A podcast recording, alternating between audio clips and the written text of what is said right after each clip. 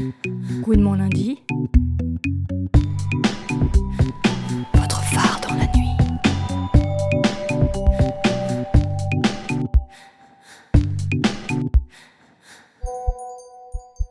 Valérie et moi, nous sommes euh, parlé pour la première fois sur Tinder et WhatsApp. Nous nous sommes vus la première fois la veille du confinement numéro 2. N'ayant plus qu'une soirée pour profiter de mes amis, j'avais calé un apéro jusqu'à 21h.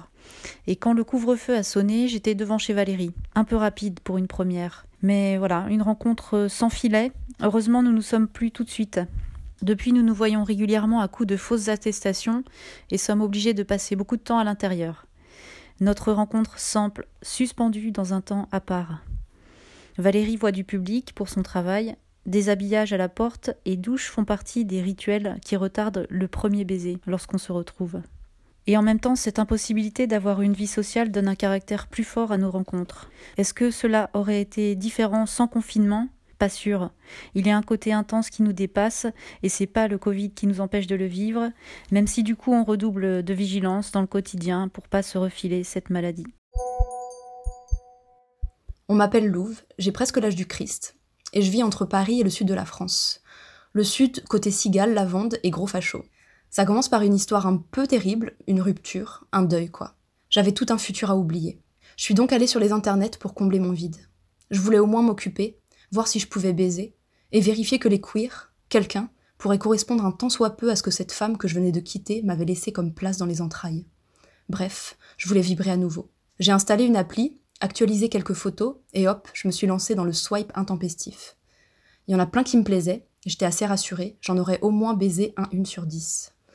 Puis le confinement tombe, je lâche mon appart, que je ne peux plus payer, et me voilà dans le train, chargé comme un mulet, mais sans la coupe, à swiper les gouines de Paris, puis celles du centre, de Lyon, de Marseille et de la côte jusque chez moi.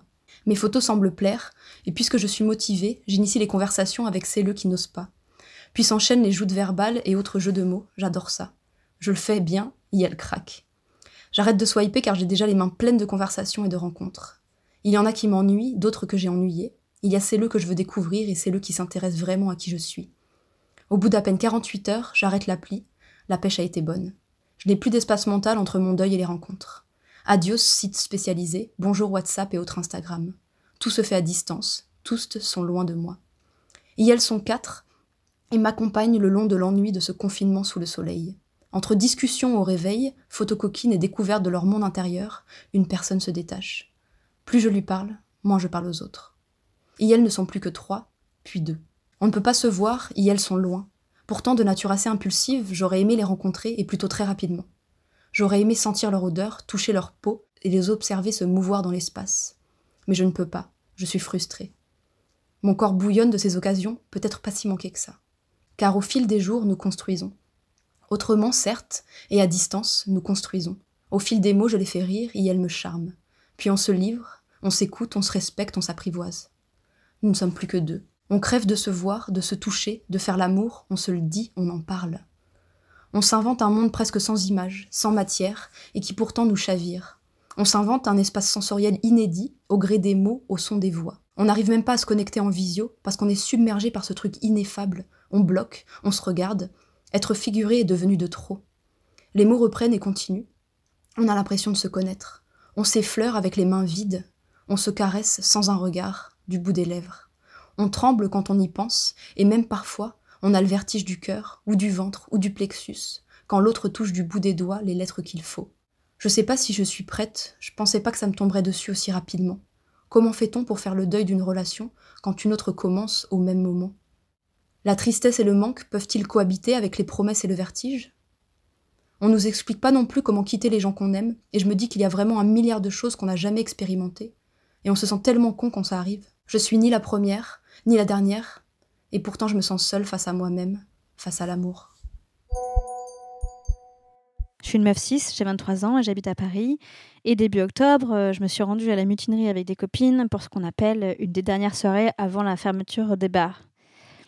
Et durant cette soirée, euh, j'ai vu une fille qui m'a énormément plu. Sauf que j'ai été incapable d'aller lui parler. Parce que je me suis dit, avec le masque, je vais arriver vers elle, elle verra pas mon sourire, elle va pas comprendre ce que je lui dis, parce qu'avec le masque, moi j'ai l'impression d'être sourde, muette et aveugle à la fois. Du coup, voilà, je me suis dit que la drague avec les masques, ça serait trop compliqué, quoi. Et que là, juste, on risquait de pas se comprendre. Donc, euh, la mutinerie ferme, elle part. Et là, j'ai eu un petit shot de adrénaline. Et en fait, euh, j'ai pris ma veste, j'ai pris mon masque et j'ai été l'argent dans la rue. Je lui ai dit, bah écoute, tu me plais, est-ce que je pourrais avoir ton numéro?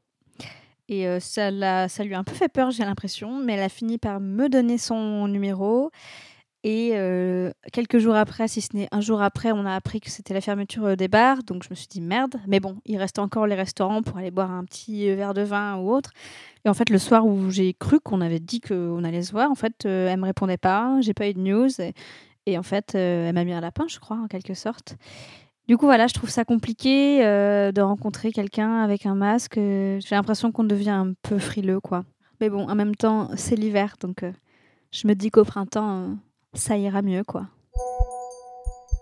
Oui, salut, je m'appelle Viviane, j'ai 36 ans, je suis pansexuelle et puis durant cette période de Covid, je me suis inscrite sur des applis, sur Tinder et sur Her, parce que j'avais envie de faire des rencontres avec des gonzesses. Et puis, ben, ça n'a pas vraiment donné grand-chose. Euh, j'ai eu plusieurs matchs, euh, j'ai pu euh, engager la parole avec euh, certaines. J'ai eu beaucoup de non-réponses. J'ai eu beaucoup, enfin pas beaucoup, mais quelques, euh, quelques dialogues comme ça qui ont débuté, mais finalement qui se sont essoufflés assez rapidement. Voilà, ça a un, peu fait chou blanc, quoi. Durant ces derniers mois, alors c'est vrai que je me suis questionnée quand même par rapport à ça. Je me suis demandé si le fait d'être pansexuel finalement fait peur à tout le monde, parce que en même temps, ben c'est un peu comme si tu bouffais euh, à tous les râteliers et puis euh, en même temps ben tu sais pas te décider sur euh, ce que t'aimes. Je me suis demandé si mon approche était trop basique, c'est-à-dire salut comment ça va? J'ai pas vraiment de phrases super accrocheuses quand j'engage une discussion. Je me dis toujours qu'il faut commencer par quelque chose de simple et puis on verra. Je suis en union libre également et je me suis posé la question aussi si, si jamais les personnes avec qui j'ai matché elle se disait que euh, potentiellement euh, je suis juste là pour tirer un coup en gros et puis ne pas faire de rencontres ou ne pas s'investir ou ne pas avoir envie d'histoire d'amour. voilà mon parcours un petit peu. J'ai pas de réponse à mes questions. j'ai fait quelques déductions, mais enfin j'ai quand même un rendez-vous la semaine prochaine avec une, une, meuf. Finalement, au bout de quelques mois, ça a donné quelque chose. Donc euh, voilà mon, mon, parcours. Merci. Bon, alors, moi j'ai une astuce, euh, non pas de ce confinement-là où je suis seule, mais de celui d'avant où j'étais avec mon ex. Euh, il faut savoir que je suis une femme comme beaucoup d'autres, mais j'ai la particularité d'être handicapée. Euh, c'est-à-dire que ma vie est très normale, mais s'il y a des moments où ça va pas, je vais avoir besoin d'un coup de main pour la vie de tous les jours.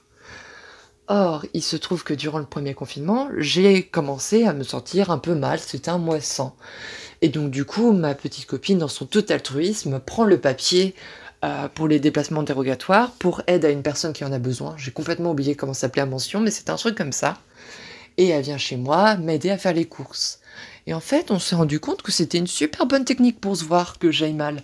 Et donc du coup, euh, durant la suite du confinement, même si j'allais bien, elle m'aidait à faire les courses, euh, elle, euh, elle me faisait à manger tout ça, elle m'aidait vraiment.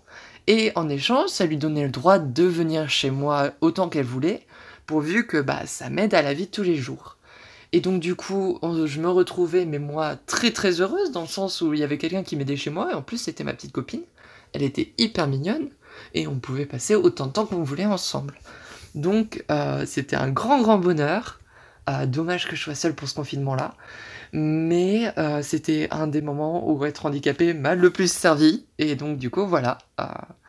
désolé à toutes les valides, mais cette fois c'est nous qui avions un peu plus de chance. Alors en fait, ce qui s'est passé, c'est que je venais d'arriver dans cette ville étrangère euh, où j'habite et euh, je me suis mise sur Tinder pour euh, rencontrer un peu des gens. Et juste avant la mise en place du confinement, j'ai pris un verre avec une meuf british et c'était cool. on a juste bu un verre et de toute façon, il y avait un couvre-feu à minuit et demi, donc je suis rentrée chez moi. Et ensuite, le confinement est arrivé, donc on pouvait plus se voir pendant la journée, sauf si on allait se balader. Donc c'est ce qu'on a fait. On est allé se balader euh, sur une colline euh, entre 14h et 17h.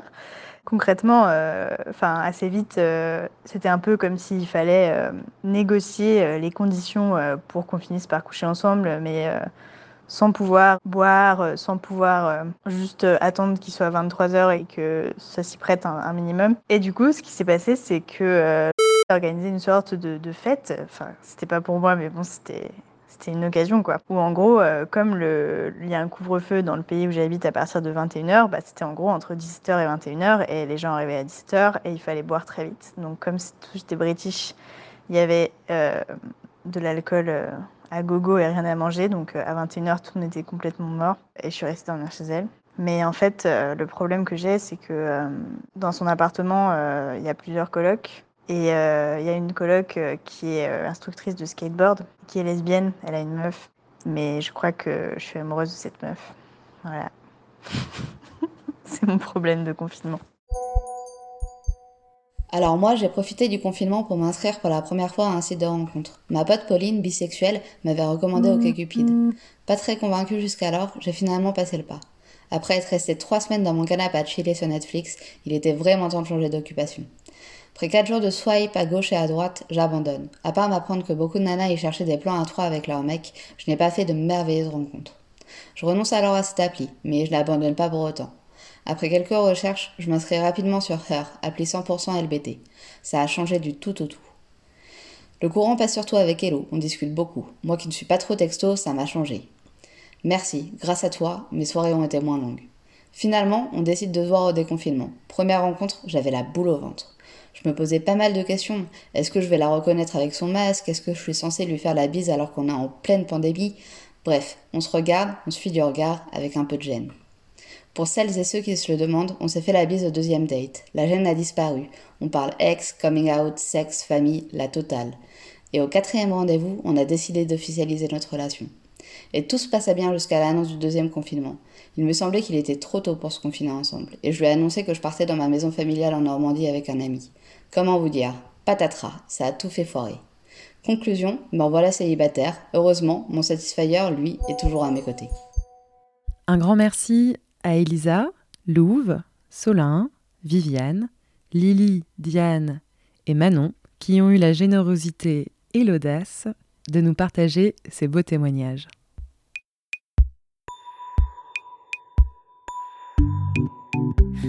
Coup de mon lundi,